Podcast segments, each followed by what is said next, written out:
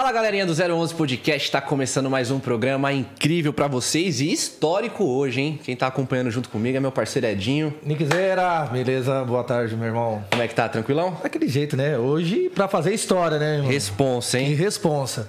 Galera que tá em casa, boa tarde, né? E hoje o programa vai pegar fogo, meu Vai irmão. pegar fogo. Eu vou deixar na mão do meu parceiro Edinho para apresentar as Cara, honras com- do homem que tá aqui hoje. É com muito carinho e com muita honra que o 011 hoje vai ter o prazer, né, de conhecer um pouco da história dele. Sérgio Moro. Sérgio Moro tá na Obrigado, casa. Sérgio, obrigado por ter vindo, obrigado por ter Obrigado aceito o nosso aceito convite. convite. Não, prazer aqui. Um grande prazer estar no 011 aqui no podcast. E vamos lá, tô pronto para tudo que é pergunta aí. Podem perguntar o que Não vai fugir de nada, né, amor? Não, Vamos falar de tudo um história- pouco? Tudo que você sempre quis saber Ô, sobre Sérgio Moro. Torta, já pra saber. Bem Paraná, né? Paraná. Eu sou do norte do Paraná, né? Nasci em Maringá. Você é de Maringá, né? Isso, isso. E o sotaque lá, é, a gente puxa um pouquinho no R. Como interior de São Paulo, né? Legal, legal. Moro, antes da gente começar a nossa conversa, a gente já falar um pouquinho sobre os nossos patrocinadores, que dá aquela força pra rapaziada aí de casa, certo, família? A Seven Brand tá fortalecendo a gente aí. A Seven só tem kit brabo, que eu tenho certeza que você aí de casa vai gostar, então corre lá no site da Seven, faça seu pedido. Quem tá fechadão com a gente também é a Unvox, as melhores caixinhas de som que tá tendo no mercado, com Bluetooth, sem Bluetooth, fritadeira air tem tudo lá, Tem né, de Dinho? tudo. Acesse o site aí dos Corre caras. no site aí. O próximo patrocinador é o Way Multimarcas. Lá tem carro novo, semi-novo. Pode dar o seu na troca se falar que veio pelo 011 é o quê, Edinho? Tem desconto e tanque cheio Tanque hoje, cheio, que vale mais que o carro, né? Não? No, preço da, do combustível hoje, vale mais que um carro, né? É isso aí. Quem tá fechadão com a gente também é a Patrulha dos Cães. Lá tem banho, tosa, daycare, hotel, veterinário, ou seja, é um spa pro seu cãozinho. É bom. Que é da família, né? Tem que tratar como aquele carinho. Tem que cuidar do verdade. pet. É isso aí, rapaziada. Todos os patrocinadores estão aí na descrição. Se tiver alguma dúvida, só correr lá, certo? Moro, é o seguinte, aqui a gente troca ideia sobre tudo, mas a gente quer saber lá do início, onde que você nasceu, sempre sonhou em ser quem você é hoje, como que foi as coisas? Olha, nasci em Maringá, norte do Paraná. né? Lá é, a gente, é terra vermelha, terra roxa que a gente chama. Então a gente fala, quem nasce lá é pé vermelho, né, de Maringá. Interior do Paraná, colonização paulista. Tem muita similaridade com o interior de São Paulo. A gente puxa o sotaque lá no torto, né? Fala Puxa assim. bem o R, né? É, puxa bem o R, mas é o tipo da coisa que vai com a gente, nunca me incomodei em mudar isso, até porque é a nossa característica. Sou filho de professores, minha mãe era professora de português, no ensino médio, meu pai era professor de geografia, então cresci meio em volta de livros e Livros e livros, né? é. Mas a infância é normal, não teve nada assim de, de, de excepcional. Sonhava, como muita criança, em ser astronauta, explorador. Oh, legal. Né? Talvez por conta aí de, do meu pai, que tinha aqueles livros de geografia de expedição. Como o pessoal depois foi para a Lua, hoje vai para Marte. Mas na época era o que? Era eh, os livros que meu pai gostava, né? Exploração da África, exploração, quem che- primeiro chegou na Antártida, quem primeiro chegou lá no Polo Norte. Então li muito sobre isso. E em Maringá eu fiz o concurso, depois, fiz direito, né? Na, em Maringá mesmo, Universidade Estadual. Depois fiz direito. Depois fiz concurso para juiz. Isso foi em 1996. Aí E passei você tinha no concurso quantos anos, mais ou juiz. menos? Poxa, passei com 24 anos, muito novo. Jovem de tudo. É um gênio, né? Na época, na verdade, não tinha requisito de idade, né? Hoje são média de três anos, né? Hoje exige três anos depois de formado, de prática jurídica. Na época não exigia. Então me formei, aí foi um ano e meio mais ou menos. Eu trabalhava, né? Não parei de trabalhar. Tinha que ganhar dinheiro lá para me sustentar, Até evidentemente. bancar, né? É. Aí continuei trabalhando, e- mas estudando também. Ralei bastante com esse estudo aí. Mas passei, né? Em um ano e meio do concurso. Aí fui seguir a carreira. Trabalhei em Curitiba, Cascavel, que é uma cidade do oeste lá do Paraná, Joinville, ali em Santa Catarina, e depois Curitiba de novo. E a aí- partir mais ou menos de 2002, eu atuei só em caso criminal. Como que foi essa, essa migração de ir para Curitiba? Porque aí você passa a representar o Estado, né? É, Quando passa para o federal, passa a representar o Estado, julgar o Estado, é isso? É, na Justiça Federal a gente tem uma série de causas ali, depende do que diz a lei. Normalmente quem é a parte do outro lado é nos processos que interessam o governo federal. Mas como eu fui para a área criminal, na área criminal é, é normalmente quando o governo federal é vítima, entendeu? Então, por exemplo, corrupção. né, que é desvio de dinheiro público, se é federal, é competência, julgamento da Justiça Federal. Se é do Estado, né, Estado de São Paulo, Estado do Paraná, é competência da Justiça Estadual. E alguns outros crimes que, por uma peculiaridade própria, acabam sendo daí julgados pela Justiça Federal como tráfico internacional de drogas. Né, como tem esse caráter internacional, é, normalmente isso vai para a Justiça Federal. Eu tive processo contra grandes traficantes de droga, fui corregedor de presídio federal. O pessoal conhece mais dos crimes de colarinho branco e da corrupção. Sim, sim. Mas teve, para você ter uma ideia, uma vez foi parar um cara lá em Curitiba. Ele era um membro do cartel de Juárez, do México. E ele foi para veio para o Brasil, trocou de identidade. E foi parar no Paraná. E foi no Paraná. Daí ele investiu o dinheiro que ele tinha do tráfico de drogas em uma série de propriedades. A Polícia Civil do Paraná descobriu, dois policiais civis, descobriram quem ele era de verdade. E até uma história engraçada, até para virar um filme. Porque ele foi numa cartomante. Caraca. E ele, pra cartomante, ele revelou a identidade real dele, sabe? Nossa. E a cartomante foi, um foi e contou lá com. Hã? A cartomante tinha algum vínculo com o polícia. Oh, exatamente. Revelou quem ele era para os policiais. E os policiais pegaram ele, levaram ele preso. Só que, na verdade, em vez de fazer o que tinha que fazer, né, no processo, extorquiram ele. Cobraram suborno para liberar sem processo. E depois a história acabou chegando no ouvido da Polícia Federal, mais por conta do policial, que o policial tinha sinais de enriquecimento acima dos vencimentos, e o policial começou a ser investigado e aí chegou nesse traficante internacional. E aí de repente estava todo mundo lá sendo julgado por mim. Que loucura. Foi até legal porque veio um agente da DEA norte-americano prestar depoimento no Brasil. O, ele tinha esse cara, para vocês terem uma ideia, ele tinha sido braço direito do tal do Amado Carrilo Fuentes, que é um traficante que aparece naquela série Narcos México, hum, sabe? Sei.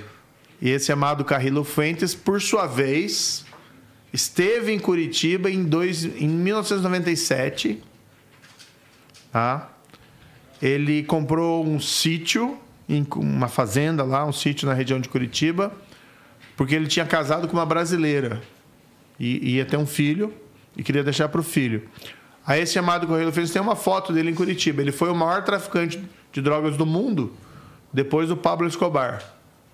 Caramba. Ele tinha um apelido lá nos Estados Unidos que era Senhor dos Céus, porque ele usava Boeings para transportar cocaína para os Estados Unidos. E aí o que acontece? Ele sai de Curitiba, ele vai fazer uma cirurgia plástica já tentando despistar? É, exatamente. Ele, mas ele morre na mesa de, de operações. E aí matam todos os médicos. Aí ficou uma lenda de que ele teria sobrevivido. Mas pelo que a gente apurou, ele morreu mesmo. Quem estava lá era o braço direito dele, que era esse, esse indivíduo com nome falso. Aí foi condenado e tudo e tal, etc. Mas foi bem interessante. E hoje você continua morando em Curitiba? Hoje estou em Curitiba. Curitiba. Em Curitiba é você, você ia sair como candidato aqui, mas não pôde. Por, por que, que isso aconteceu? Olha, na verdade o que acontece sim, eu acabei me filiando na União Brasil, né? hoje estou filiando na União Brasil, e na época eles pediram para eu tentar concorrer aqui por São Paulo. Porque no fundo a gente queria continuar o projeto do, da pré-candidatura presidencial. Houve uma resistência de parte do partido, acabou não dando certo. Mas se não desse essa candidatura presidencial, a ideia era concorrer aqui por São Paulo, que é o maior colégio eleitoral do país ou a Senado ou a deputado. Mas aí veio uma decisão lá do Tribunal aqui do Regional Eleitoral de São Paulo que entendeu de indeferir a minha transferência de domicílio eleitoral. Foi uma coisa meio estranha assim. Por quê? Porque, porque a, a, a, sua, a sua esposa, esposa saiu, né? São Paulo, né? É? Sua esposa sai candidata por São sai Paulo. Sai por São Paulo. Ela é pré-candidata a deputado federal por São Paulo. Olha, na verdade, a minha interpretação, respeito lá ao tribunal, para mim a decisão é errada, foi um pouco assim, história de perigo de gol, entendeu? Não, ele vai, que é um candidato muito forte, é melhor que ele corra lá pelo Paraná. E acabei ficando no Paraná, mas tudo bem, eu sou do Paraná, é, é, é até onde eu nasci, cresci. Para mim é ótimo concorrer pelo Paraná, eu estava aqui por um pedido do partido. Mas a minha esposa está né, tá aqui como minha legítima representante também da Lava Jato, vai defender as bandeiras da Lava Jato, integridade na política, combate à corrupção e está concorrendo aqui por São Paulo, né, que são bandeiras importantes. Tem que levar para o Congresso. Porque o que acontece na prática, né, Nick Edinho? A gente elege muita gente para o Congresso, isso já aconteceu comigo também, E o cara chega lá, ele, ele é eleito falando uma coisa, ele chega lá e começa a fazer algo completamente diferente. Quanta gente foi eleita em 2018, por exemplo, falando que ia combater a corrupção, e Ah, chega lá e vou mudou mudar, de que eu lado. Vou fazer, vou acontecer, que não vou me juntar, que não vai ter Promessas. a famosa troca de cadeiras, né? Exatamente. Então, assim, esse é um ponto importante. Né? Tanto eu como minha esposa, a gente não vai mudar o que a gente é e o que a gente defende.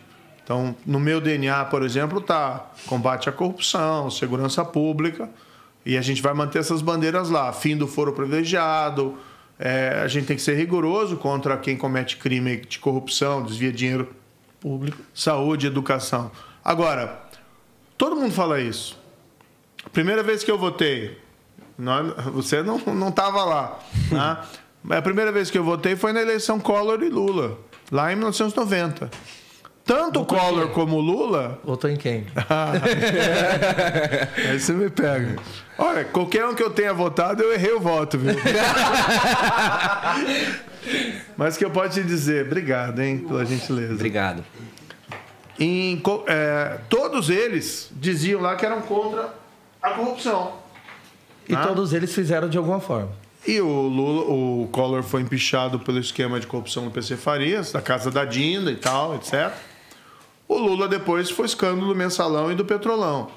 Agora, quando eu falo, olha, eu vou lutar contra a corrupção, vou continuar combatendo, defendendo o que é certo, pô, eu acho que eu já provei isso, entendeu? Na Lava Jato. Porque pô, foi a maior investigação, o maior processo da história do Brasil Da contra a corrupção. E a gente assumiu uma série de riscos. Se não fosse, se fosse para passar o pano ali para alguém, tinha passado o pano na época lá. E a gente não fez. Ao contrário, a gente foi rigoroso.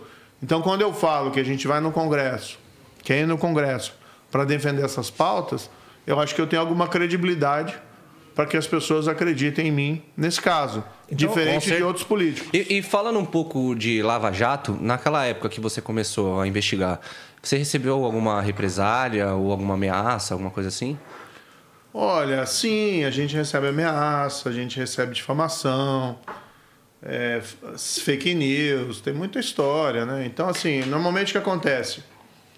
Se você, um criminoso, não tem um bom álibi, não tem uma boa defesa de justificar o que é. Olha, não tem como justificar o que eu fiz. Aí o que, que o cara inventa? Uma perseguição. Ah, foi, tô sendo perseguido politicamente, tô sendo. O processo é uma fraude, não sei o quê, só que você não consegue justificar a roubalheira que houve na Petrobras. A Petrobras, esse ano, deu uma, deu uma nota oficial dizendo que, por conta da investigação da Lava Jato, ela conseguiu recuperar, ou seja, dinheiro que já entrou nos cofres dela, 6 bilhões de reais. né? Ou seja, bilhões. Que era dinheiro de suborno, que foi pago em suborno para político e para agente público. Então, assim, não tem como você negar os fatos. Como não tem como negar os fatos, você inventa a história lá que é até perseguição política. Vocês já assistiram aquela série que é bem bacana, do O.J. Simpson? Não. ainda não. É, o J. Simpson, aquele jogador de futebol americano, que ele acabou assassinando a ex-esposa dele e o namorado da ex-esposa. Foi um crime brutal lá nos Estados Unidos. E assim, as provas contra ele eram gigantescas. E como é que ele vai se defender daí? Ele, ele coloca que ele está sendo perseguido por aquela questão da raça, né? Uma perseguição racial. Claro que tem né, racismo na sociedade, Muito ainda. muito, né? É, e, e tem gente que às vezes é incriminada indevidamente por conta disso. Mas não era aquele caso Já pegou algum caso assim? de racismo? Não, porque a competência, como era da Justiça Federal, acabava não, normalmente não envolvendo esse tipo de crime. Eu peguei muito caso envolvendo, olha, tráfico de drogas, lavagem de dinheiro, corrupção, é, muito crime de colarinho branco também, de lavagem de dinheiro, remessa ilegal de dinheiro para o exterior. Você pode mandar dinheiro para o exterior, mas não pode mandar por meio fraudulento. E peguei muito caso também, que isso era um caso que incomodava muito, pedofilia. Nossa. Porque pe- pedofilia é quando a pessoa transmite pela internet, né? É, e, e transmite internacionalmente, acaba sendo competência da Justiça Federal. Então, esses eram os casos que Nossa, deve Incomodava. mexer, né? E quando o advogado já chegou a defender algum cara que quando logo depois você viu que o cara era o errado, o culpado da de repente de tal crime, mas você como advogado teve que o defender e mesmo assim depois, pô, defendi um cara que na verdade não era inocente, mas eu acabei o, o inocentando, né? É, como juiz, você tem que seguir o seguinte critério. Isso não é só no Brasil, é no mundo inteiro. O que que é defendido, o padrão? Você só condena alguém se você tem certeza da responsabilidade criminal. O, no direito norte-americano, eles usam a expressão lá, prova acima de qualquer dúvida razoável. Por quê? Você não quer de nenhuma maneira mandar um inocente para a cadeia. Sim. E aí tem aquelas expressões que você ouve muitas vezes: ah, mais vale um culpado solto do que um inocente preso. Mais vale 10 culpados soltos do que um inocente preso. E de fato você tem que ter esse cuidado. Então, como juiz, já teve caso que eu peguei assim: olha, acho que esse cara é culpado, Mas não tinha prova suficiente. mas não tinha prova suficiente. Aí o que que você tem que fazer? Você tem que absolver. E como advogado, já defendeu algum que você sabia que, de certa forma, era culpado de algum crime pelo que estava sendo julgado ali, mas você tinha que defendê-lo? Bom, como advogado, eu tenho uma vantagem. Quando eu, quando eu advoguei antes da- de entrar como juiz, eu mexia com direito tributário, imposto, né? Então, Então era uma coisa que não pesava tanto na consciência moral, vamos dizer assim. Mas eu tinha casos que eu atuei como advogado e até tinha um colega advogado que me dizia assim: Ah, amor, a gente tem muita vitória sem glória. É que às vezes é o ganho, você ganha a causa, mas, mas você sabe que teu cliente está errado. Mas nunca peguei um caso criminal, assim, sabe? Que, que gerasse. que- O papel do advogado é defender o cliente. Ele não está errado. O, o pior crápula, né? o pior assassino tem direito de defesa. Agora, claro, que tem jeitos de você fazer a defesa. Né? Ele vai fazer de tudo para ganhar. O advogado Mas eu acho que aí não. Aí você tem que ter uma questão ética, né? Você não precisa. é, você não, não- Tem limites do que você pode fazer para defender o seu cliente. né? Então, por exemplo. O dinheiro não fala mais alto na mão do advogado num momento desse? Mas aí tem Porque o cara, de repente, é milionário, ele vai falar, ó, paga o que for, mas você vai ter que me da... Não, inocentar. mas tem a ética. Não, Né? mas tem a ética profissional. Por exemplo, algo que eu sempre. Eu dou aula de processo penal também na faculdade. Né? Então, algo que eu normalmente falo com meus alunos: olha, o... a Constituição brasileira garante o direito ao silêncio. Que na verdade é uma tradição meio Passado, mundial, né? né? É o direito ao silêncio, então, alguém que é acusado de um crime não é obrigado a responder as perguntas. É como a gente vê naqueles filmes americanos. Você tem direito é, a ficar calado. Tudo que você disser. É- pode blá, ser blá, usado blá. contra você no tribunal. Então, quando você é acusado de um crime, eu fazia para os meus alunos orientando que eu ser futuros advogados, o seu cliente é culpado e você não tem um bom álibi, é melhor você ficar em silêncio. Porque é, é ruim e é- também é meio feio, reprovável, meu ver, moralmente, ficar mentindo para o juiz. Eu já tive um caso de um grande traficante de drogas, vou omitir o nome dele aqui para não gerar que é um cara conhecido, mas ele, no interrogatório que eu fiz dele, ele ficou em silêncio. Aí ele me pediu assim, foram três, quatro dias de audiência, que era ele mais testemunha e tal. Aí no final ele me pediu assim, pô, é, doutor, posso falar com o senhor pessoalmente, assim, off the records, né, fora dos registros? Falei, ah, tá bom, vamos lá. Daí chegou para mim e falou assim, é, doutor, eu fiquei em silêncio. Eu não vou. O meu advogado sugeriu isso e eu achei melhor, não vou ficar mentindo aí na sua frente, né? Daí ele foi colocar alguma justificativa de alguma coisa assim, mas totalmente fora do, do registro, né? Agora, é, de fato é isso, sabe? Então, por exemplo, o advogado criminal. Se o seu cliente é culpado, às vezes é melhor você orientar, você pode orientar ele a ficar em silêncio. Porque se ele fala e mente, além de ser um pouco questionável, se o juiz pegar ele mentindo, É outro crime. não é outro é crime. crime. no Brasil, mas você pode usar contra, o, contra ele, entendeu? Então, se ele me contar uma história da carochinha, inacreditável, né? Tipo, que o, o estudante faz lá, o cachorro come a melição.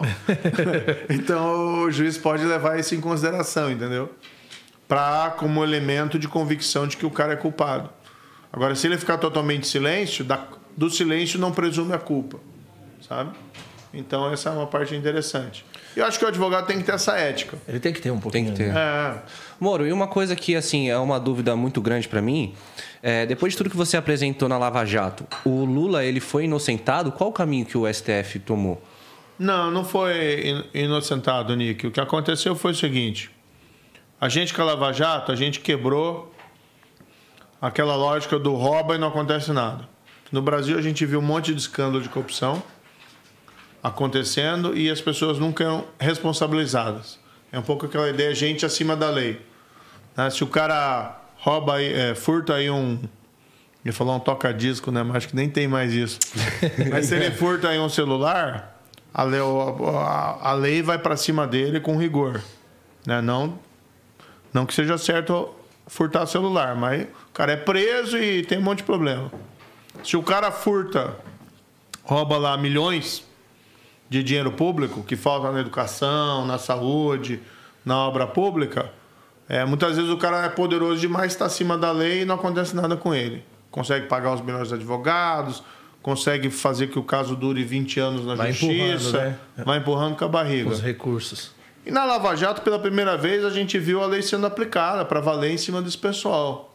Então, político que recebeu dinheiro, político que utilizou dinheiro sujo em eleições, empreiteiro que pagava suborno para gente na Petrobras para ganhar licitação e apresentar preço superfaturado. Então, a gente viu gente que se achava acima da lei sendo condenado, julgado e preso na ex-presidente Lula, o, o ex-presidente da Câmara, Eduardo Cunha, que é até um absurdo, parece que vai concorrer aqui para deputado, é um- uma palhaçada para o país. O dono da maior empreiteira do Brasil, que era o Odebrecht, e julgado, não, condenado, não porque são poderosos, né? não tem nada disso, porque fizeram coisa errada. Aí chegou um momento que começou a haver uma reação política contra o fim da impunidade da grande corrupção no Brasil, porque as pessoas querem voltar àquela lógica de roubo e não acontece nada. O Supremo Tribunal Federal, a meu ver, proferiu uma decisão que é um baita erro judiciário. Né? E o Supremo não diz que o Lula é inocente. Anulou o processo, né? dizendo lá que primeiro tinha que ter sido julgado não em Curitiba, mas em Brasília, que é um absurdo, depois de três anos do- de que o, o- o Lula foi preso, veio decidir assim. E dois, lá inventando que teria havido uma perseguição. Nunca teve perseguição. Ah, a gente até pegar os vídeos das audiências lá, eu nunca tive nenhuma animosidade pessoal contra o Lula, entendeu? E como que o caso Eu tava Lula cumprindo foi o meu parar na- dever. Como que o caso Lula foi parar nas suas mãos? O caso Lula É. foi um desdobramento da Lava Jato. Né? Então a Lava Jato ela começa a investigação com casos de lavagem de dinheiro Lá em Curitiba, em Londrina. em Londrina. É, só que Londrina é uma cidade do norte do Paraná e a minha, minha vara lá, né, que é a 13 terceira vara, vara, ela julgava todos os casos de lavagem de dinheiro do Paraná, pela lei, né, era assim estabelecido.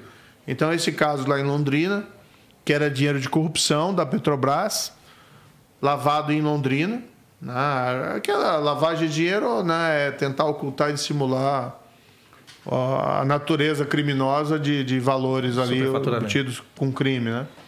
E aí foi lá para Curitiba. E aí foi um pouco puxar um fio e vai vindo novelo, sabe? É, tinha todo um mega esquema de corrupção. Eu até utilizo uma expressão chamada. Na verdade, não é um caso de corrupção, você tem um sistema de corrupção.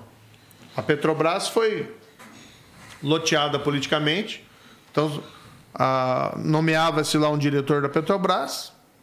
Qual que era a função do diretor da Petrobras eh, pelos políticos que nomeavam? Arrecadar dinheiro de propina em contratos da Petrobras para enriquecer ilicitamente políticos, Os que indicaram, os que indicaram. Então, por exemplo, lá, eh, um desses aí, um, de- um ex-deputado, com 1 milhão e 500 mil dólares, recebeu de uma conta lá na Suíça. Vende o contrato da Petrobras. Né, que ele ajuda, ele é influente naquela área específica. É, ou dinheiro que ia para financiar ilegalmente campanha política. Não, por exemplo, o Debrecht disse que tinham disponibilizado a presidência lá do PT 200 milhões de reais para a campanha eleitoral. Em parte, isso era decorrente de acertos na Petrobras, segundo ali Uma as declarações do do. Marcelo Debrecht. Isso. E aí os diretores da Petrobras, que faziam parte desse esquema, o que, que eles começaram a fazer também? Começaram a pegar parte do dinheiro para eles. Pô, tá saindo pra todo mundo, por que, que eu não posso pegar um pedacinho pra mim? Exatamente. Tanto que teve um gerente da Petrobras, que foi um caso dos mais famosos, que ele acabou fazendo um acordo de colaboração e devolveu o que ele tinha na- em contas no exterior, Suíça e outros países, 100 milhões de dólares que ele tinha recebido em suborno durante, sei lá, 10 anos. É que era assim, não era uma vez, não era duas vezes, era todas Era as vezes. Então, durante 10 anos, para ter contrato na Petrobras naqueles Não, setores. se ele devolveu tinha que pagar 100 milhões, propina. quanto que ele não pegou, quanto que ele não gastou, quanto ele não utilizou desse dinheiro? Com certeza. É, o acordo envolve a obrigação de devolver tudo. Então, a, expecta- a gente espera que ele tenha devolvido tudo. né? Até porque se ele mantém algo com ele, o acordo cai. A gente descobre, né, o acordo cairia. Ele teria violado o acordo. Claro que a gente nunca pode dizer assim, 100% de certeza. Até porque Ele ele, devolveu usufruiu. Se tudo. foram 10 anos, ele usufruiu desse dinheiro. Ah, a parte ele esse- usufruiu, né? certamente, certamente. Ele dizia, isso era engraçado, né? Porque ele dizia. Mas é conversa fiada, na minha opinião, né? ele falava pra ele que aqueles 100 milhões tinha virado uma maldição pra ele. Que ele não sabia como lavar o dinheiro, entendeu? Que é tanto dinheiro que ele não sabia exatamente Difícil como é que como ele ia usufruir isso aí. Em parte, ele não podia usufruir, ah, não vou gastar os 100 milhões hoje de uma vez, porque senão É. vai aparecer, todo mundo vai descobrir que eu tô. Pô, eu ganho 10 mil, tô gastando 100 milhões, como, né? Como? Da onde tá vindo? Não, guardadas as devidas proporções, era um pouco a- o Pablo Escobar lá, que era o maior, foi o maior traficante de drogas do mundo na década de 90.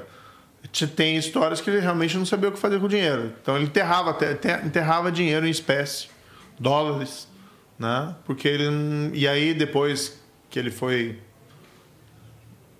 capturado e morto e tal, o pessoal cavando a propriedade dele até descobria aquele dinheiro enterrado e parte do dinheiro enterrado até estragado porque tinha sido mal acondicionado. Pô, esses dias até teve um caso aqui em São Paulo de um criminoso que foi muito famoso até na época, que era o Fernando da Gata, que também escondia dinheiro. Não sei se chegou a conhecer ou ouvir história. E é, esses dias encontraram lá em Francisco Morato um monte de dinheiro enterrado, cara. Ah, é? E dinheiro que valia alguma coisa ou era aquele dinheiro Ah, já... agora não, dinheiro, mas na é, época, dinheiro morto, sim. né? Morreu, foi enterrado. Moura, a- assim, a pergunta que os nossos seguidores mais enviou pra gente, e que acho que a gente não poderia deixar de falar aqui, era o seguinte: é, quando você prendeu o Lula, o intuito era fazer justiça ou, por exemplo, visibilidade ou algum, alguma outra coisa? Não, fazer justiça, né? Evidentemente. Veja, você tinha o maior escândalo de corrupção da história do Brasil. Isso aconteceu durante os governos do PT, do governo Lula. E o Lula foi acusado pelo Ministério Público né, de ter cometido crimes e ele foi condenado. Eu condenei ele, proferi a sentença, em primeira instância. Mas a sentença que eu proferi, ela foi confirmada no Tribunal de Apelação. Houve um recurso, o tribunal ficava lá em Porto Alegre, eram outros três juízes, e os três juízes confirmaram a condenação. Depois ainda, houve um outro recurso para Brasília, o julgado lá pelo STJ, que é o Superior Tribunal de Justiça, e cinco juízes mantiveram a, decisão. sentença. Né? E o Lula foi preso em 2018. Essa decisão de anulação da condenação veio só em 2021. E, sinceramente, como eu disse, né, a meu ver, foi um grande erro judiciário de parte do Supremo Tribunal Federal, e muito porque esse combate à corrupção estava sofrendo esses reveses. Mas nunca teve um sentimento pessoal, entendeu? Eu fiz o meu trabalho como juiz. Tanto que, como fiz o meu trabalho quando eu joguei esses outros casos, envolvendo, né, guardadas as devidas proporções, grandes traficantes de drogas, outros casos de corrupção, casos de pessoal envolvido em pedofilia, você cumpre o seu dever, entendeu?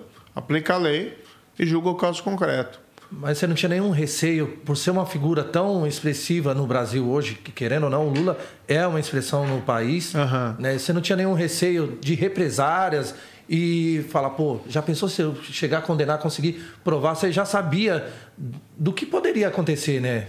Num todo. Era um risco, né? Mas o que que você vai fazer, né? Edinho, aí você vai jogar para debaixo do tapete, absolver o cara porque ele é poderoso demais, porque pode ter alguma represália. Eu acho que você tem que cumprir o seu dever como servidor público, como funcionário público, como juiz, você tem que aplicar a lei. A ideia da justiça, né, a, a, aquela venda, né, é claro que isso a gente às vezes usa como a justiça que é insensível, mas não é a, a ideia da venda da justiça, é a justiça que aplica a lei, independentemente se a pessoa é poderosa ou, ou não, né, que vale mesmo contra os poderosos. E foi o que a gente fez durante toda a Lava Jato. Fechou, independente de quem seja, quem eu seja. vou julgá-lo, tô com os fatos na mão. É Olha, para te colocar assim, nunca antes da Lava Jato, um diretor da Petrobras tinha sido condenado, investigado por corrupção. E tinha histórias de corrupção na Petrobras há mais de 20 anos. Tinha um famoso jornalista, o Joel Betting, que falava disso há 10 anos antes da Lava Jato, 15 anos antes da Lava Jato. E, ninguém- na Lava Jato ali a gente viu que estava disseminado na, na empresa. Então é dinheiro do brasileiro, é dinheiro que está saindo da, do, do- da empresa estatal, que é do- o dono é o governo brasileiro, o dono seja é o contribuinte, é a população brasileira, e está sendo desviado. né? Será que parte, boa parte, porque o Brasil não desenvolve todas as suas potencialidades? Essa desigualdade social enorme no Brasil, o dinheiro que falta lá na saúde e na educação, com esses caras aí roubando, Só esses 6 bi, o que que não dava para fazer, né? é, vamos colocar assim, a imagem, uma imagem que ficou muito marcante, que é um desdobramento da Lava Jato, é aquele apartamento cheio de mala de dinheiro do Gedel Vieira, né, que é- foi ministro, foi deputado, foi tudo no Brasil. E, e o cara tinha um apartamento com 50 e tantos milhões de reais em Em espécie espécie. né? Até que ponto chega. aí você vai num hospital né? e falta tudo lá, falta gás, falta né? leite, Falta o básico, falta básico, tudo. básico, né? Falta o básico. falta o básico. A gente estava circulando, estava circulando, né? O, o Paraná, o Brasil, para nessa parte de pré-campanha eleitoral, a gente ouve cada depoimento. Teve uma, um hospital público, uma Santa Casa, não público não, uma Santa Casa, que é um hospital filantrópico, que a gente foi conversar. E chegou lá uma médica, né, que era chefe do setor de oncologia, de câncer, tratamento de câncer. Ela prestou um depoimento para nós. É, pô, é difícil não se emocionar, sabe? O que ela falou para nós? Olha, tem muita gente aqui que a minha equipe atende e que tem câncer que é tratável. Pelos protocolos de tratamentos que já existem, inclusive aqui no Brasil, é, é tratável. Então, eu sei que eu- se eu aplicar esse, esse tratamento, eu posso salvar a vida dessa pessoa. Só que aqui nesse hospital onde eu estou, eu não tenho esses medicamentos. Eu não tenho esse protocolo. Eu tenho que usar um protocolo mais antigo, porque é o que eu tenho disponível aqui para tratar essa pessoa. E aí eu estou, de repente, definindo aqui essa pessoa. Eu sei que ela poderia ser salva, mas não posso fazer isso porque eu não tenho os instrumentos aqui à disposição. e o outro cara lá com 50, 50 milhões de reais em espécie, o outro com 100 milhões de dólares. E quem que é o responsável por tudo isso? Pra quê, né? Né? Quem, onde que aconteceu essa, toda essa corrupção, esses escândalos de corrupção? No governo do PT, que até hoje não reconhece a responsabilidade, entendeu? Então, assim, quando você aplica a lei em cima desses caras, de quem roubou, quem pagou suborno, ou quem recebeu suborno, acho que não tem que ter dó, não, entendeu? Claro que você não tem os, você não é movido por um sentimento de vingança nem nada, porque isso é bobagem. Isso é se mexer com. se, se motivar com rancor, ódio e tal, acho que é uma coisa ruim para você. fazer mal para você mesmo. Faz mal para você, né? É, agora, você tem que cumprir o seu dever. Né? Pra e eu você, cumpri meu Moro, dever. Pra você, é, o grande problema do Brasil é a corrupção? Por que, que o Brasil, sendo um país tão rico, ele não prospera? Olha, são vários os problemas, mas você pode ter certeza que a corrupção é um dos fatores que nos deixa para trás. Se você fizer uma comparação entre os países mais envolvidos, com maior aquilo que eles chamam de índice de desenvolvimento humano, né? com maior índice de, de bem-estar da população, e fazer uma comparação com a lista dos países tidos como mais íntegros, menos corruptos, você tem uma correspondência. Tem a, uma organização não governamental, que é a Transparência Internacional.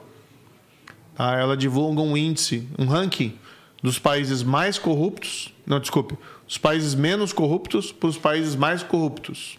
Se você compara essa lista com a lista dos países com maior IDH, Índice de Desenvolvimento Humano, você vai ver que está lá Dinamarca, está no topo das ambas as listas, a Nova Zelândia, Singapura. Então tem uma correlação entre honestidade e prosperidade. E até vou te dar um exemplo aqui, Nick. Tá, o pessoal que está nos ouvindo aí, não sei se é o caso, se você tem família, filho ou coisa parecida.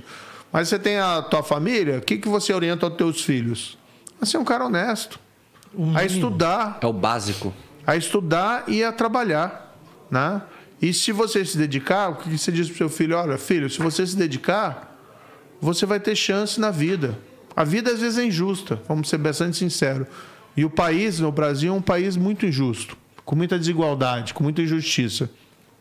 Mas a orientação que você dá para o seu filho é realmente ele ser um cara correto.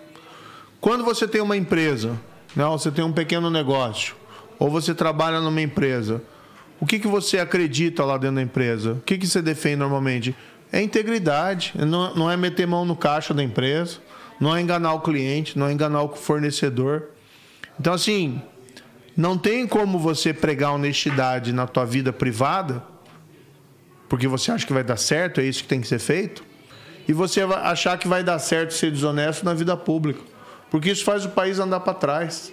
É muito desvio de dinheiro que depois falta em saúde, educação, obra pública. Tá? Eu não digo para você, Nick, que se você acabar com a corrupção, você resolve todos os problemas do país. A coisa é mais complexa. Mas você pode ter certeza que a, o elevado nível de corrupção que a gente tem no Brasil é algo que faz o Brasil andar para trás e não desenvolver toda a sua potencialidade. Se você eliminar isso, ou pelo menos você reduzir, eliminar de todo é impossível, mas você reduzir e combater a impunidade, ah, o, o, o Brasil avança bastante. Você acha que, como presidente, você conseguiria acabar com a corrupção no Brasil? Acabar de todo é impossível, entendeu? Mas você, assim, primeiro, dever de qualquer presidente, não ser corrupto. Né? Porque tem uma coisa que é importante: as pessoas aprendem pelo exemplo, mais do que pelas palavras. Então não adianta você chegar e falar, sou contra a corrupção, e as pessoas saberem que você é corrupta. Você também está metendo a corrupção. Que você está metendo a mão lá no, no dinheiro público. Então, o primeiro ponto é dar o exemplo. E, sabendo de casos de corrupção dentro do governo, você fazer com que seja apurado e você punir as pessoas. Né? Não, de qualquer forma, não contemporizar, não aceitar o comportamento de quem faz coisa errada. Né? Então, com isso já faz uma grande diferença. E você tem que ter um sistema de lei e um sistema de justiça que seja correspondente a essa sua crença de que a, a lei tem que valer para todos. Teve algum presidente que você já viu com essa conduta aqui no Brasil ou não? Olha, a gente teve uma parcela de presidentes complicados. Né? O Collor, que foi, sofreu impeachment porque tinha um esquema de corrupção lá do PC Farias, mas depois ele acabou. Hoje, até hoje é senador, né? É uma senador. coisa interessante. É, o próprio governo Lula teve problemas ali sérios. Não, digo complicados. Com, com essa honestidade que você acabou de falar. Aqui no Brasil? É. Olha, é, é complicado dizer isso, né? De avaliar, porque normalmente a gente considera os casos julgados, né? É, e eu não tive proximidade com vários dos presidentes. Eu trabalhei agora nesse último governo, no, no governo do Bolsonaro, e saí né, exatamente porque discordava do jeito como as coisas estavam sendo feitas dentro do governo. Então, outros eu não posso pôr minha mão no fogo, né? não tem uma avaliação. No caso de ministro, você saiu ou você foi demitido, mano? pedi demissão diante de circunstâncias que foram criadas que impediam que eu continuasse. Entendeu? Que nem assim, ah, você pede demissão, você sai só se você quiser. Mas você vai gerar um ambiente de trabalho que torna impossível a sua continuidade. Então, na verdade, o que, que chegou? Chegou um momento, eu fui para lá com o objetivo o quê? Combater o crime organizado. E acho que a gente foi bem sucedido. Fomos para valer contra o crime organizado. Que é o que? Crime que afeta. Está né, envolvido em casos de violência, está envolvido em intimidação de, de pessoas, não tem regra.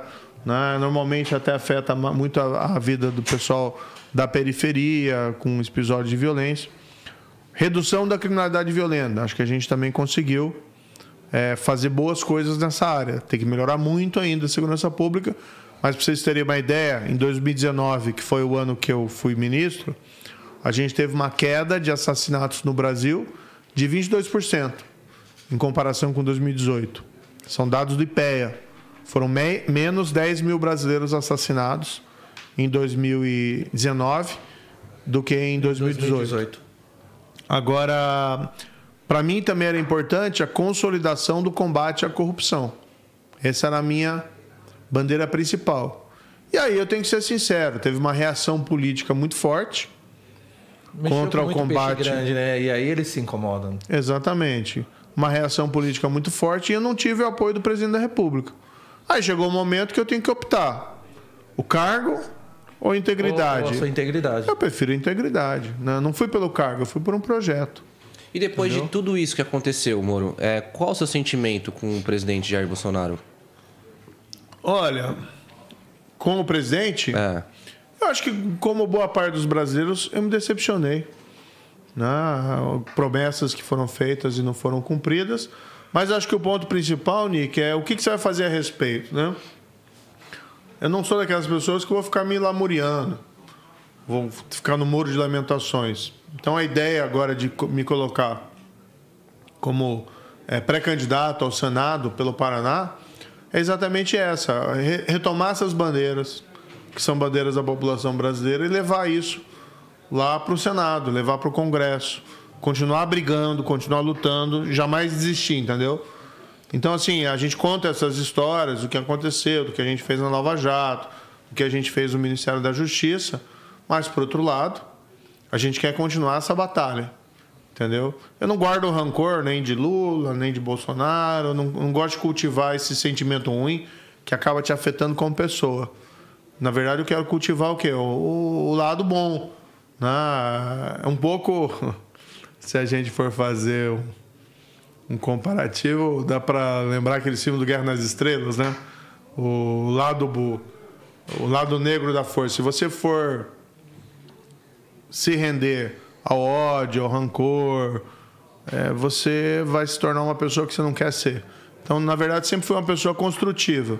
E o que eu quero é continuar construindo. Então, se a gente caiu, é para a gente se levantar e continuar a nossa, nossa luta. Então, a sua candidatura a a presidência não foi uma desistência sua, foi do partido. O partido será que sofreu algum tipo de ameaça, entre aspas, ou pressão da própria da atual presidência para que você desistisse? Porque você representava também uma força muito grande. Inclusive, no meio dos jovens, você é levado como um herói, né? Ah, obrigado pela, pelas palavras gentis. Olha, é, o que aconteceu? Eu estava no Podemos, que era um outro partido, é, como pré-candidato a presidente. E o que a gente percebeu no caminhar foi que o Podemos, como partido, ficou isolado. Não vieram outros partidos para apoiar. Se torna muito difícil. Se torna mais difícil, até porque o Podemos é um partido pequeno. Tá? Mas isso não aconteceu só comigo, não. Todo mundo que veio dessa história terceira via ficou isolado. Né? O Dória, por exemplo, acabou tendo que desistir. A Tebet hoje está lá no PMDB, a gente não sabe nem se vai ter o, o apoio do PSDB. O Ciro também está isolado, no PDT. Mas eu estava num partido que era pequeno, não tinha condições. Não tinha forças. E dentro do partido, a gente também começou a ver o tapete sendo puxado. Falta de apoio. Entendeu? Porque muita gente, o que acontece no mundo político, a gente reclama muito da polarização. Eu acho que a polarização é ruim para o país, porque ela divide a gente. E para a gente resolver nosso problema, a gente tem que estar junto. Então, se a polarização prevalecer, Lula ou Bolsonaro, nenhum deles vai pacificar o país em outubro. A gente vai passar por um período turbulento nos próximos quatro anos. De todo modo, é, o que acontece? Parte do mundo político, dos políticos, está tranquilo com isso aí, com a polarização. Tem gente que está com. Continuar a velha política, né? Exatamente. Tem gente que está com o Bolsonaro hoje que estava com o Lula anteriormente. E se o Lula ganhar, espero que isso não aconteça, vai mudar de lado no dia seguinte, com a maior tranquilidade do mundo. E acaso você ganhe como senador e o Lula como presidente? Como ah, eu vou ser oposição. Ah, eu não mudo de lado, não mudo daquilo que eu acredito. Né? Então eu conheço, sei o que aconteceu no governo PT por tudo que a gente fez lá. Eu não tenho condições de. Tanto que eu estava num governo que eu preferi sair também, entendeu? Eu não estava, como eu disse para vocês, eu não estava por cargo. Porque se fosse, se eu tivesse por cargo, eu tinha ficado lá. Era só ficar chamando o Bolsonaro de mito, né? E melhor presidente do mundo. Amém, presidente? Tudo bem? Quer água, presidente? Quer tranquilo? Tá, tudo bem? Tava lá até hoje. Tava lá até hoje. Chama de Messias de vez em quando. Tava lá até hoje. Não, eu prefiro manter minha integridade, né? minha independência. E eu saí. A mesma coisa, se houver um governo, Lula, espero que não aconteça, é, acho que vai ser uma tragédia moral para o país, eu não vou mudar de lado. No, lado no sentido assim, eu não vou deixar de defender a integridade daquilo que eu defendo e honestidade na política. Então não tem como estar tá num governo dessa espécie. Então você é independente. que a gente enxerga hoje que a gente vê, né, direita, esquerda é tudo que se fala e a gente vê aí o cenário político se caminhando para um desses dois. Qual dos dois é menos pior, Lula ou Bolsonaro? Ah, acho que é, é muito difícil dizer isso. Eu acho que sim. Também extrema direita e extrema esquerda. Tá tudo muito extremo. É, então eu sou uma pessoa que tem um perfil mais de centro-direita. Mas eu acho que o que a gente está precisando no Brasil? Centro, moderação política. Tem coisas boas na direita, tem coisas boas na esquerda. Eu tenho uma visão, por exemplo, de que o crescimento econômico vem do mercado, vem da iniciativa privada muito mais do que do governo ou de, de estatal, coisa parecida. Do outro lado, a gente sabe que é importante para as pessoas ter política social robusta, educação, saúde de qualidade. A gente tem circulado, mencionei agora há pouco, né? O caso da médica. As pessoas, muita, muita gente não tem outra saída além do sistema único de saúde. E tem que ter um sistema único que resolva a vida das pessoas de precário, qualidade. Né? Infelizmente, muito precário. Tem lugares que até funciona bem, mas tem muitos lugares que é muito precário. A grande dificuldade é a gente tentar fazer com que tenha um tratamento de saúde, é, vamos dizer assim, que, que atenda às necessidades das pessoas como um todo, que chegue em todos os lugares. É, o que Não. a gente enxerga muito, principalmente de, da questão da saúde, é que eles enfeitam muito questão, pincelam, né? Porque você pega aí um hospital nos, nos grandes centros, é ótimo, é, atende. Agora você vai para a periferia, é um caos. É, exatamente. Né? Mas exatamente isso que eu estou colocando. O que, que as pessoas querem hoje? Querem solução para o problema delas. É, então, muitas vezes a pessoa diz: iniciativa privada, essa visão liberal da economia, é mais da direita. Política social é mais da esquerda. Na verdade, o cara que quer é, empreender, um emprego, prosperar, renda, bom salário, o cara que quer tratamento de saúde educação, ele não está nem aí com o negócio de esquerda e direita. Ele quer a solução para o problema dele. Então, assim, o que a gente precisa é de um centro político moderado. E chega desse discurso de ódio, esse discurso de que meu, o cara que não pensa como eu é meu inimigo, entendeu? Isso é uma bobagem tão grande. É uma tragédia, é, rolou por causa disso esses dias. Esse, né? esse extremismo, você acha que separa a população? Separa. É, é porque Separa ele é até famílias, na verdade, é. né? Tem um oportunismo nisso, né? Porque a melhor forma de você, muitas vezes, de você ganhar a atenção das pessoas, a melhor forma de você mobilizar é você gerar um inimigo. Né? Um inimigo, nem que seja um inimigo imaginário. Guardadas as devidas proporções, foi o que o Hitler fez lá na Alemanha em relação ao, aos judeus. Né? E criou um inimigo que desviou a atenção de todas as pessoas. Claro, não estou comparando ninguém aqui no Brasil com Hitler ou coisa parecida, vamos deixar bem claro. Mas quando você começa a tratar a política dessa forma, amigo-inimigo, seja quando a direita trata a esquerda como inimiga ou a esquerda trata a direita como inimiga, você está fazendo com que as pessoas esqueçam os problemas reais. Né? E que a política tem lá para o bem comum. Não importa se você é direita ou se você é de esquerda, a política, o Estado, o governo, tem que atender todas as pessoas. é aquela ideia da igualdade, né? de igualdade de tratamento, independentemente das suas preferências políticas. Então, assim, é, o que a gente vê hoje no Brasil, essa polarização, ela é ruim. Aí o que aconteceu? Eu estava no partido, com uma pré-candidatura presidencial, mas o partido daí era pequeno. Não e tinha força começou a faltar Exatamente. Começou a faltar apoio dentro do partido.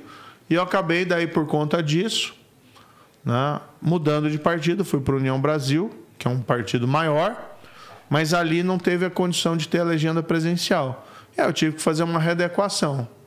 Porque, como eu disse para você, eu não quero abandonar aquelas bandeiras eu estava no setor privado, depois que eu saí do Ministério da Justiça, mas entendi, olha, não acabei minha, minha tarefa, minha missão na vida pública. Tem muito a fazer.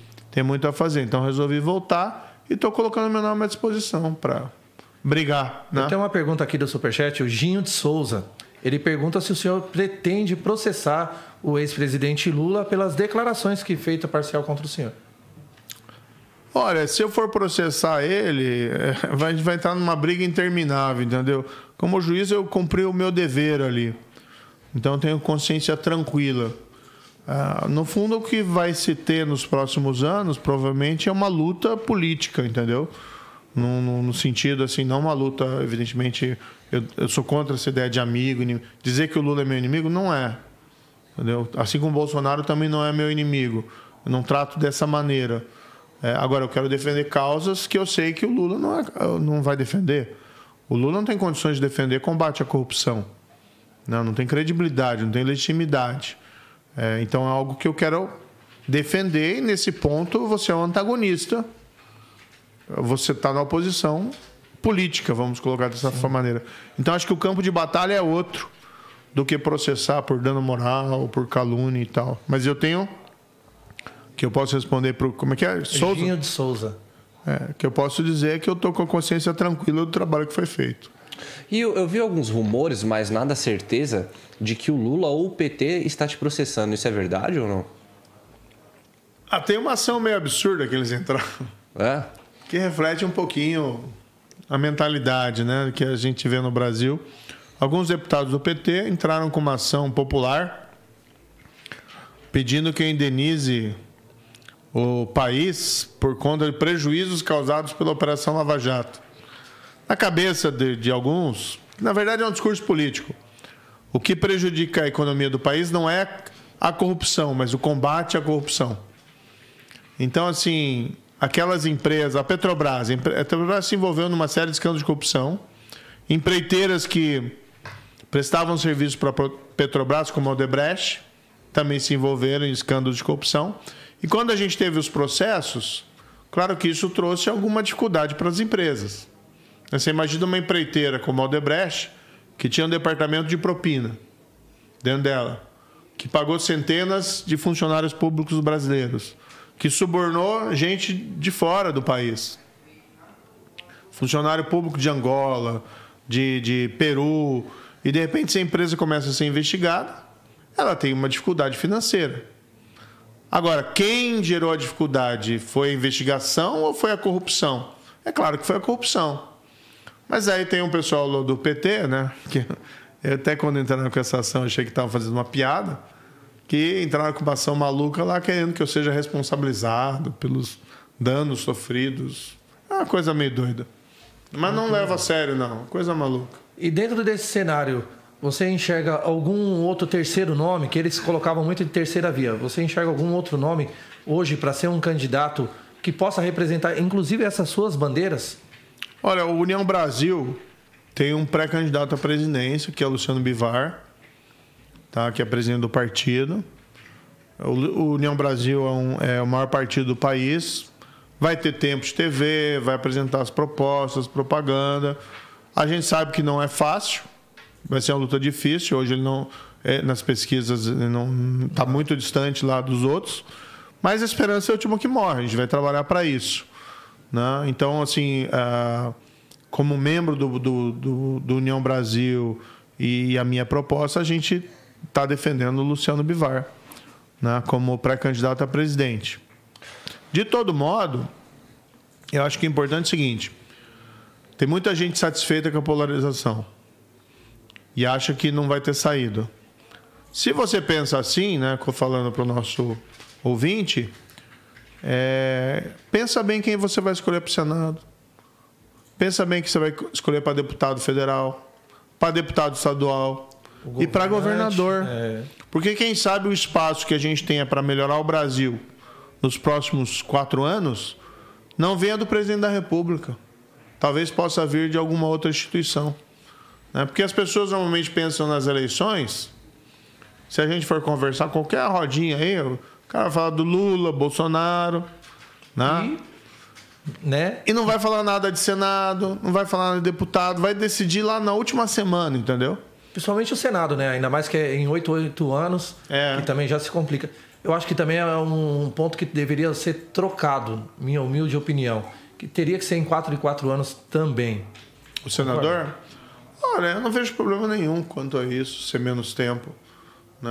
O que eu defendo, assim, é uma das minhas pautas, eu preparei lá cinco propostas para o Paraná e para o Brasil, que a gente está divulgando nas redes sociais no meu Twitter, no, no meu Instagram, e aí tem um pouco mais de detalhamento. Mas um dos pontos fundamentais é a gente acabar com essa cultura do privilégio, que tem muito em Brasília. Essa redoma de vidro e tal. Entre elas, por exemplo, o foro privilegiado, né? que o senador, o deputado só pode ser processado no Supremo Tribunal Federal, pelo Procurador-Geral da República. Isso, no fundo, é uma blindagem em favor de gente que faz coisa errada. Se a lei é para todos, é para todos, né? Exatamente. Então, assim, a gente assume alguns compromissos escritos na pedra. Não é porque, se eventualmente eu for eleito senador, que vou ter foro privilegiado, que eu vou defender isso. Não, eu vou defender o fim disso. Da mesma maneira, eu acho que a gente tem que ter esse compromisso de coerência, de ver que tem coisas que não funcionam muito bem no país e a gente tem que mudar. Uma delas é a reeleição. É a reeleição para presidente. Tem que acabar com isso. Acho que tem que acabar também para governador, para prefeito. Né? Quem sabe a gente também possa pensar, discutir isso, o fim da reeleição é, para parlamentar. Que tem gente que se eterniza na política. Tem gente que está 30 anos. vivendo essa velha é política. Fica vendo a mesma coisa sempre. Exatamente. Qual a sua opinião sobre o STF hoje? Olha, a gente tem que melhorar muito o STF, tá?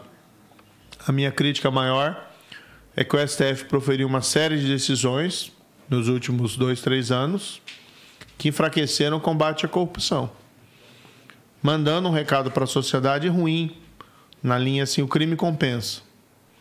Então, se o juiz, se do judiciário não vier firmeza contra a corrupção dos poderosos, fica complicado tinha que vir do judiciário. E ao contrário, proferiram decisões que enfraqueceram a própria anulação das condenações do Lula. Você ficou surpreso quando foi anulado, quando você recebeu essa notícia? A gente já estava esperando por isso. Esperando, né, pelo pelo clima gerado, porque aconteceu o, ele acabou sendo solto em novembro de 2019, junto com um monte de outros vários criminosos, Eduardo Cunha na época também porque o, tinha o um entendimento do Supremo que dizia assim: após o julgamento de uma apelação, de um, após a confirmação de uma condenação criminal por um tribunal de apelação, se pode executar a pena, que é a execução da condenação em segunda instância, que é importante para a justiça funcionar, para não ficar com aqueles recursos intermináveis e que os poderosos daí nunca são responsabilizados. Vai empurrando. Vai empurrando. O Supremo entendia que a, após a condenação em segunda instância se pode executar a pena. Aí o cara vai preso, se condenado. Em novembro de 2019 eles mudaram de posição. Não, tem que esperar o último recurso. Em tese parece bonito esperar o último recurso. Só que quem tem dinheiro para contratar bons advogados faz o caso levar 30 anos. Nossa. E às vezes o caso nunca termina. Então teve caso até no Brasil de, de homicídio de assassinato, que o cara, porque tinha muito dinheiro, conseguiu escapar da justiça por conta de recurso. Então, naquele novembro de 2019, a gente já viu, olha, tá complicado. O Supremo está mudando de posição. E, de fato, o Supremo enfraqueceu o combate à corrupção. Mas eu também sou contra, Nick, ficar ameaçando o ministro, ficar xingando o ministro. Não, o que a gente tem que fazer? Construir, reformar a instituição. Então, como é que a gente faz para melhorar? Ano que vem tem duas vagas que surgem no Supremo Tribunal Federal. Quem indica é o presidente. O Senado aprova ou desaprova o nome indicado. O Senado tem que exercer sua função. Se indicar gente que que seja competente, competente e que entenda, né? Vamos, se a gente quer um, um Supremo que combata a corrupção, a gente precisa ter gente com perfil nessa linha e não o contrário. colocar um dentista lá. Exatamente. Agora, o Senado, historicamente, do Brasil, rejeitou uma vez. Desde 1891, rejeitou um nome apenas indicado pelo presidente. Que até foi, aproveitando a resposta, foi um médico. Né? Então, o presidente Floriano Peixoto vivia as turras com o Supremo, indicou lá um médico, Barata Ribeiro, isso foi no começo do século XX, e aí foi rejeitado. Todas as outras nomeações o Senado aprovou. Por isso que eu digo, a gente precisa de gente no Senado independente. Gente que chegue lá possa dizer não, não concordo. Gente que possa apontar pro, o dedo para o governo, que for o governo na época, se eu estiver lá, né? E dizer, ó, isso está errado. Tem que mudar. Tem que essa política está errada. Vamos acabar com a roubalheira. Vamos trabalhar para o bem das pessoas. Indicado? Para o Supremo? Não, não tem essa possibilidade no momento. Eu tenho certeza que nem se for eleito nem Lula nem Bolsonaro, jamais indicaria meu nome né, para o Supremo Tribunal Federal. Seria uma contradição. Porque o que a gente tem visto em geral, os presidentes da República querendo indicar gente que seja subserviente. Né? Não quer indicar um, alguém independente, quer indicar alguém que, que diga amém. E isso não pode ser o papel do Supremo Tribunal Federal. É isso aí. Bora pro like, Edinho? Vamos. Seguinte, Moura, a gente tem um quadro aqui chamado Like ou Dislike. Vai aparecer algumas figuras aqui na tela. Você vai Sim. dar like ou dislike e falar o motivo. Ah, tá bom. Fechado? Bora, Niqueira. Ó, voltar ao trabalho de juiz, então. É. Caetano Veloso. Olha, dislike pelo apoio que ele dá ao Lula, sem fazer qualquer é, referência à corrupção durante o governo do PT então esse apoio incondicional ao Lula é um dislike. Gosto como cantor. Dislike pro Caetano. Próximo, Niqueira. Aécio Neves. É, dislike, né? Não dá, né? O Aécio se perdeu naquele caso da JBS, JIS. Uns episódios muito. que ele não explicou até hoje o que aconteceu. Então, dislike no Aécio. Próximo, Próximo Niqueira. Álvaro Dias. Olha, aqui é o seguinte, tenho um bom relacionamento com o Álvaro Dias, é um político que eu respeito. É, hoje pode ser meu concorrente lá no, no, no Senado. Senado. Né? Mas na média eu coloco assim, então, olha. É, pontos nem like, nem dislike, tá pontos negativos. É. Próximo, oh. Niqueira. Arthur Duval. Cara, depois daquela declaração dele lá pras, sobre as ucranianas, não dá, né? Então, assim. É complicado. Ele, ele não podia ter falado aquilo, ou pensado aquilo. Não nem vinha público, não pode pensar aquilo. Mas pediu desculpa e tal, e quer se reconstruir. Né? Não é uma pessoa de, de todo mal, mas para dar um like nele depois daquelas declarações tem que passar muito tempo ainda. Dislike no Arthur Duval. Próximo, Próximo Nick. Ciro. Ciro Gomes. Pô, Ciro é fácil também, é um dislike, viu? Porque ele. Olha, eu sempre tratei todo mundo com respeito, entendeu?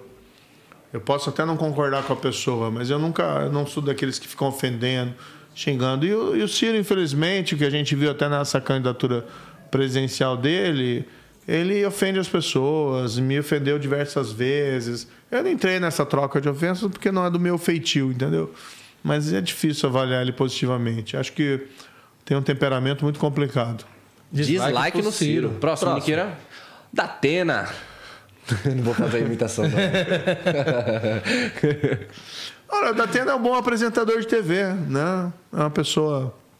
Tinha é... desistido da candidatura, tentando é... a candidatura. Não, pela questão política, né? Ele, ele se apresentou como candidato, recuou, mas assim, você tá dentro da. Ninguém é obrigado a ser candidato, afinal de contas. decepcionou muita gente que esperava e tal. E ele, mas sinceramente, acho que ele não deveria abandonar a carreira dele de apresentador para ingressar na política. Então, assim como apresentador de TV, eu dou like para ele aqui. Boa. Like no Datena. Próximo, Niqueira. Dilma Rousseff. Olha, o que eu colocaria para Dilma Rousseff, né? Eu acho que ela não foi uma boa presidente em vários aspectos. Mereceu impeachment? Ela, ela levou o país, por políticas econômicas erradas, a uma grande recessão, a maior recessão da nossa história. E eu acho que ela não é responsável pelo esquema de corrupção, no mesmo nível que o Lula foi. Né? A construção do petrolão e do mensalão se deu no governo Lula. E a, mas ela herdou isso, acabou herdando isso e acabou, vamos dizer assim, dentro daquilo lá. Mas se fosse comparar a honestidade entre Lula e Dilma, evidentemente a Dilma é muito mais honesta do que o Lula. O impeachment foi provado pelo Congresso lá pelas razões é, de pedalada fiscal. É uma decisão que foi do Congresso. Dislike na Dilma. Próximo, Niqueira. Eduardo Cunha. Ah, esse é fácil, né? Cara...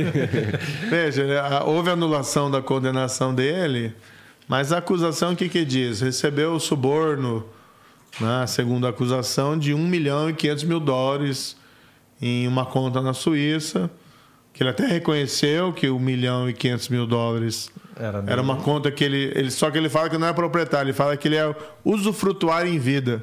O que, que isso significa, não sei, né? Agora, é uma, o fim da picada é o indivíduo poder se candidatar a deputado aqui por São Paulo, né? Mas pior ainda é cá entre nós, né? Se alguém vai votar nesse cara, aí tem que procurar um psiquiatra, né? Porque, pelo amor de Deus. Próximo. Dislike no Cunha. Felipe Dávila, é assim que fala, Dávila? O Felipe Dávila eu conheço pessoalmente, acho que é uma pessoa que tem boas ideias, um cara correto, tem como pré-candidato a presidente da República também tem dificuldades, como o próprio Luciano Bivar. O Felipe mais ainda, porque está num partido pequeno. Mas me parece ser um cara correto. Like no Felipe Dávila. Próximo, Niqueira. Fernando Haddad. Poxa vida. Festival de dislike. Olha, não tem nada pessoalmente contra o Fernando Haddad. Acho uma pena o PT até hoje não ter reconhecido a sua responsabilidade pelos escândalos de corrupção da época do governo PT. O que, que eu acho que o PT deveria fazer? Simplesmente dizer o seguinte: olha, houve os escândalos, isso é errado, e a gente vai mudar da agora em diante. Como é que você vira uma página de algo que foi feito errado no passado? É reconhecer o erro. Né? É um pouco da nossa tradição, inclusive cristã. Né? A redenção só pode acontecer se você se arrependeu. E como é que você vai dizer que o PT vai mudar se não reconhecer os erros do passado? Não reconhece a recessão provocada pelo governo da Dilma, que gerou aquele maior desemprego da história do Brasil. Não reconhece a roubalheira que aconteceu na Petrobras durante os governos do PT. Então fica muito difícil. E o Haddad é um desses nessas figuras proeminentes do PT que está inserido dentro desse contexto. Como é que você vai confiar em uma pessoa que não reconhece os fatos históricos do passado, os erros cometidos pelo PT, a roubalheira que aconteceu nos governos do PT? Fica muito difícil. Dislike no Haddad. Próximo, Niqueira. João Dória. João Dória é uma pessoa que eu conheço. Sei que tem muitas críticas ao governo dele. Aqui em São Paulo, as pessoas normalmente não gostam dele. Mas, assim, ele trouxe a vacina né, para o Brasil, a primeira vacina contra a Covid, a Coronavac. É, então ele tem mais méritos é, do, do, que deméritos. Então é uma pessoa que é, eu sei que não é muito benquista aqui, muita gente não gosta dele aqui em São Paulo, mas eu acho que ele teve grandes méritos no governo dele.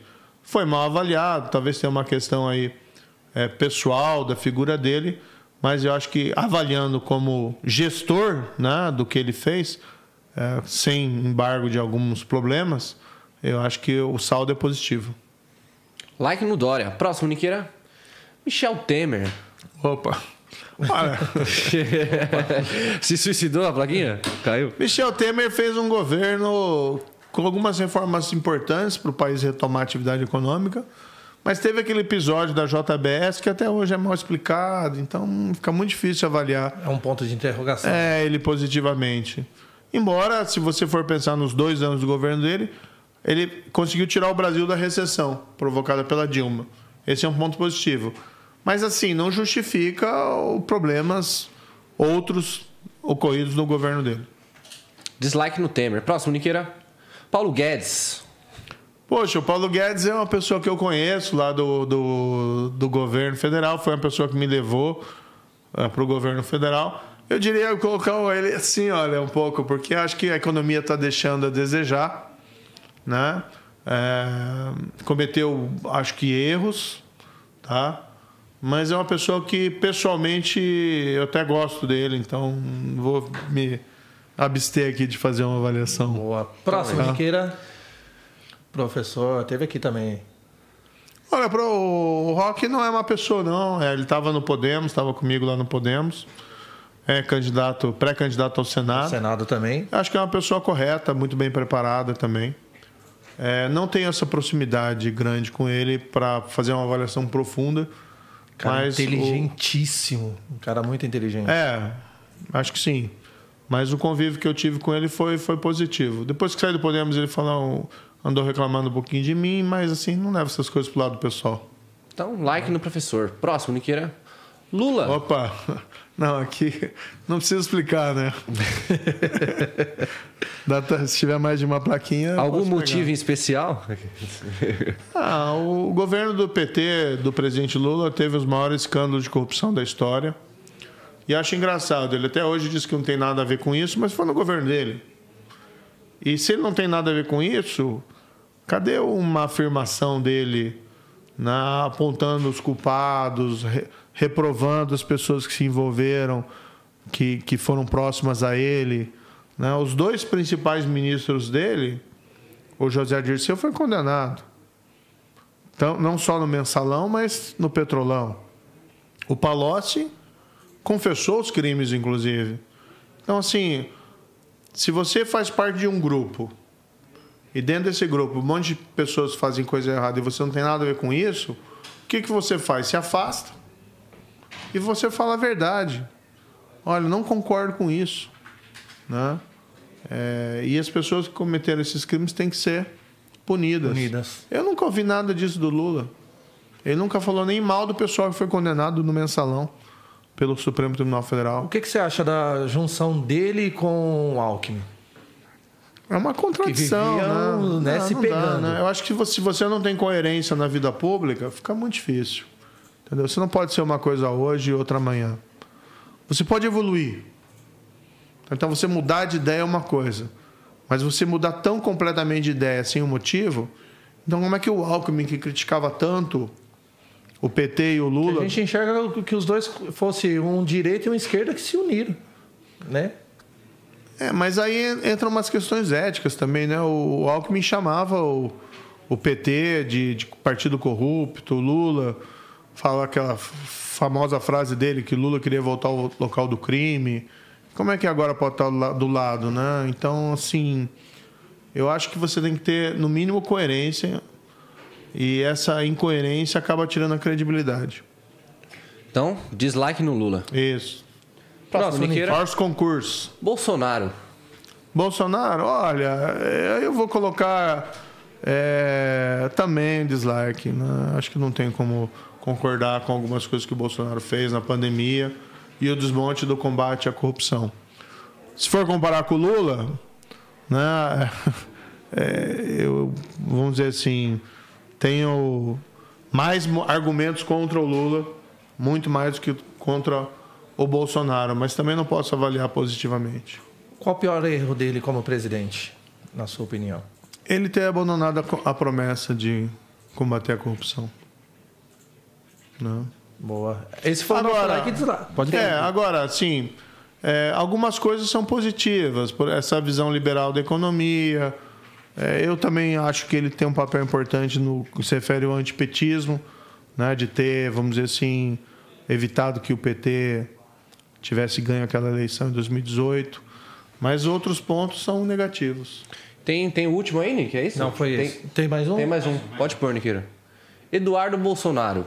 Eu acho que segue o pai. Né? Nem preciso fazer um.